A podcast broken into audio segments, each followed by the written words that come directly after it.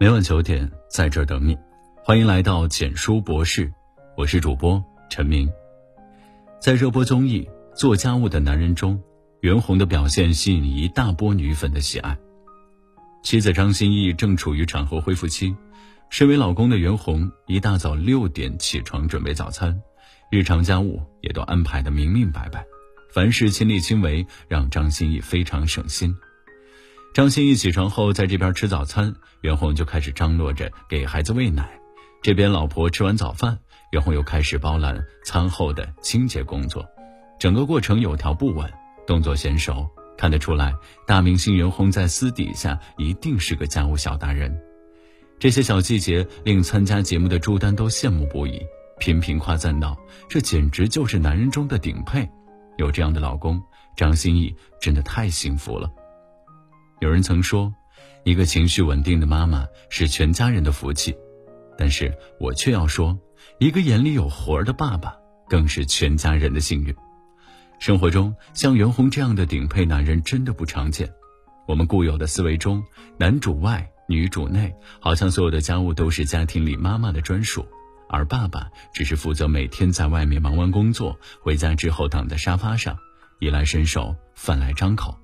惯性思维并不代表理应如此，家务从来不是妈妈的专属，爸爸眼中是否有活儿，常常决定着一家人的幸福程度。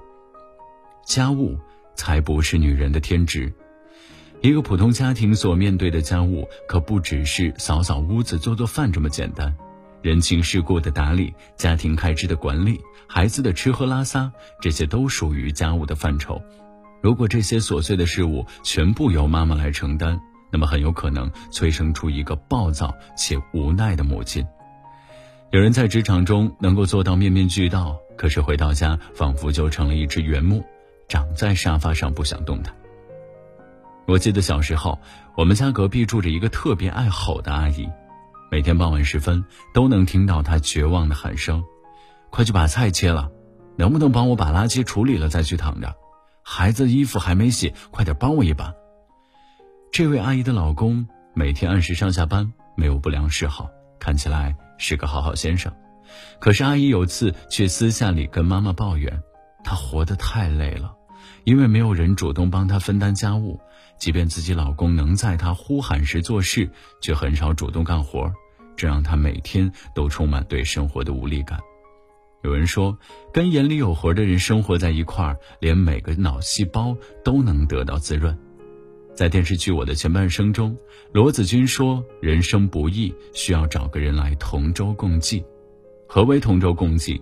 是一起承担生活中的大风大浪，同时也一起面对细小而微的消磨，将两个人的耗损想办法降到最低。家务不是女人的天职。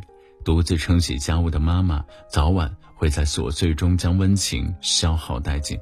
所以，在做家务这件事上，家中男性角色的分甘同味十分重要。眼里有活儿，才是爸爸的真性情。有人觉得大男人做家务是一件丢脸的事情，殊不知一屋不扫，何以扫天下？往往那些事业上有所成就的人，都把做家务当做生活的调剂。而不是想办法找寻推脱的理由。霍启刚是著名的豪门公子，掌握着市值百亿的家族企业，但是自从和郭晶晶结婚以后，他们搬出霍家豪宅，在外面另辟居所。经常有媒体拍到夫妻俩一起逛超市，霍启刚会主动帮郭晶晶提起厚重的袋子。在访谈节目中，霍启刚也坦言自己在家中会做饭、收拾屋子。做一些力所能及的家务，成为爸爸以后，带娃、做饭这些琐事儿，更是让霍启刚大包大揽，因为他觉得这个家的幸福需要两个人共同努力维系。如果只是让一个人去操心家务，那实在是太辛苦了。在网络热门视频《我从不帮我太太》中，一位先生说：“我从不帮我太太做家务，因为我认为那不叫帮，我就是这个家庭的一部分，做家务。”是理所应当的，我也不认为我太太需要我帮忙，她只是需要一个做家务的伙伴而已。愿意做家务的老公心里一定装着家，装着孩子，装着爱。就像著名演员黄磊前几天在综艺节目上，他的妻子孙俪前去探班，两人在节目现场秀恩爱，羡煞旁人。这还不说，真正令观众佩服的是这对夫妻生活中的默契。他们完美诠释了老夫老妻的浪漫，就藏在每天的柴米油盐里。只要两个人状态对了，连讨论吃什么都变得有意思。一个人说：“你想吃哪块，我给你选。”另一个人说：“瘦点儿。”说完又挨个挑拣，点评了半天，还讨论这块肉的做法。整个过程中，两人都乐在其中，完全没有听到任何一方的不耐烦。一个要做腌菜，另一个赶紧忙前忙后，帮着拿罐子，两人忙得不亦乐乎。黄磊为孙俪做菜，变成了黄小厨。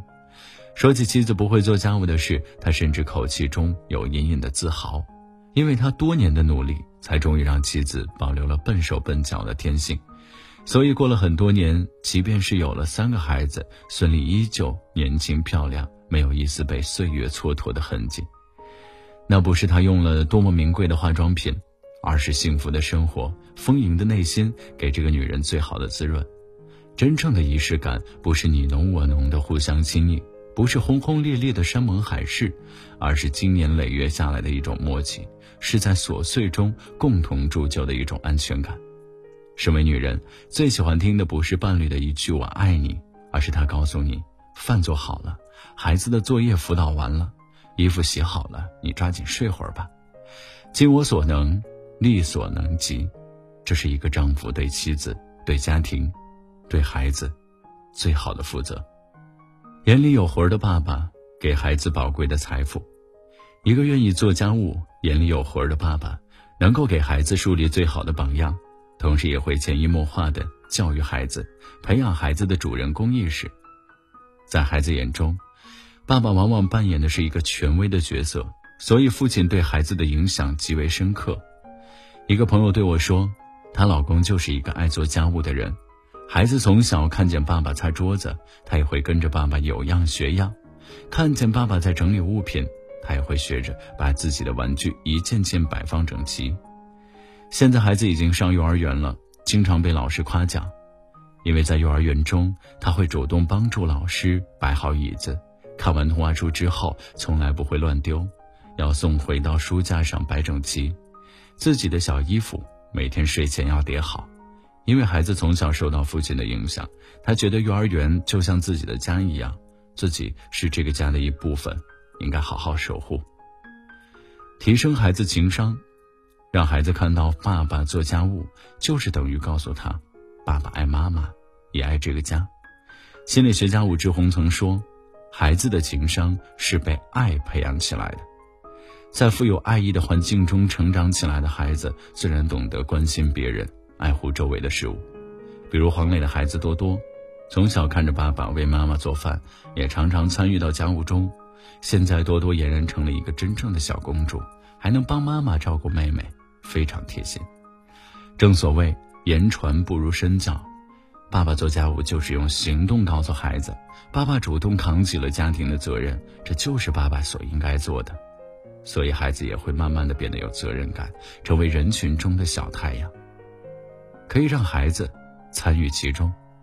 近两年，我们身边越来越多的巨婴出现，常常看到二十多岁依然生活无法自理，连打扫屋子都要出动父母的孩子。苏联教育家赞可夫所说：“凡是孩子自己能够理解和感受的一切，都应当让他们自己去理解和感受。”许多孩子在成长历程当中，家长更重视他的学习成绩。补习班、兴趣培养一个不落，却偏偏忽视了他们生活自理的能力。